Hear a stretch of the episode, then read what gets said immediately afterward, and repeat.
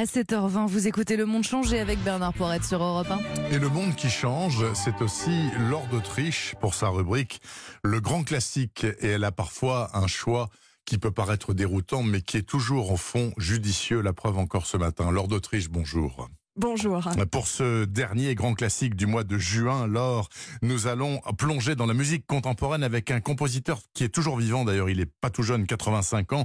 Il est estonien. Il s'appelle Arvo Pärt, dont les œuvres ont été jouées en fait dans le monde entier. Oui, Arvo Pärt a 5 ans lorsque l'URSS annexe son pays natal, l'Estonie. Adolescent, il joue du piano, du hautbois, de la caisse claire dans la fanfare où il fait son service militaire.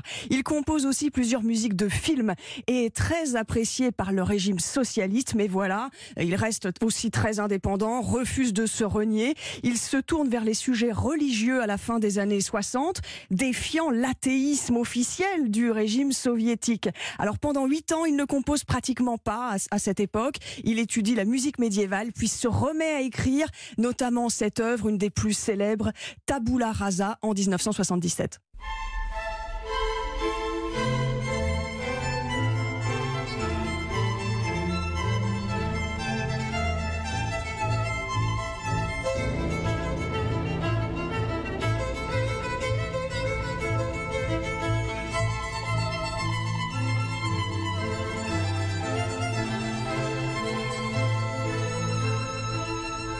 Tabula rasa, table rase, table donc, hein, d'Arvo Pärt. Ça me fait euh, penser aux sonorités un peu de Philippe Glass. Je sais pas qui s'est inspiré de l'autre, mais bon. C'est la même esthétique, la même logique. Ou moins. La même logique. Et, d'ailleurs, Arvo Pärt dit souvent dans ses œuvres qu'il veut retrouver une simplicité perdue. À propos de sa manière de composer, il dit J'ai découvert qu'il suffit d'une seule note pourvu qu'elle soit magnifiquement jouée. Cette unique note ou un battement silencieux ou un moment de silence me réconforte. Je travaille avec très peu d'éléments, dit-il, avec une voix, deux voix, et je construis avec des matériaux primitifs. C'est aussi un compositeur euh, qui accorde à la musique une dimension très spirituelle. Tout à fait. Et Arvo Pärt a d'ailleurs parallèlement composé de nombreuses œuvres religieuses, je le disais. C'est un maître de la musique vocale. Euh, il s'est lui-même converti avec sa femme à la religion orthodoxe au début des années 70.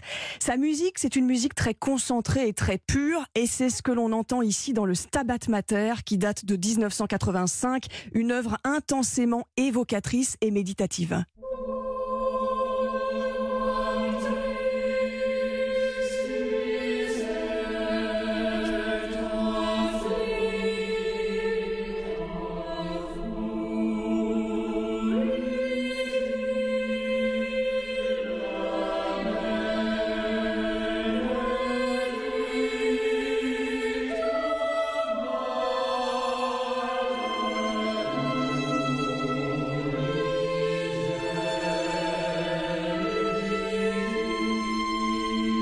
Superbe chœur mixte, homme-femme. Hein, on se croirait dans un des grands monastères encore en activité. Oui, et Arvo Pärt remporte un grand succès depuis plusieurs décennies, probablement parce que sa musique offre, comme ici, un moment de calme, de repos dans, un univers saturé euh, d'informations, de technologies. Sa musique semble vouloir se retirer du monde, je trouve. Alors voilà, si vous souhaitez écouter la musique vocale d'Arvo Pärt, un disque vient d'être enregistré avec plusieurs de ses pièces, le Magnificat, le Stabat Mater, quelques autres encore, par le chœur du Clare College de Cambridge. L'ensemble Dimitri, dirigé par Graham Ross, c'est chez Harmonia Mundi. Merci beaucoup, euh, Lord d'Autriche, pour ce choix donc de ce compositeur estonien qui, précisons-le, est passé en 1980 à l'Ouest et vit désormais à Berlin, où il s'éteindra probablement dans quelques années. Merci, Laure. Bon dimanche. Bon dimanche.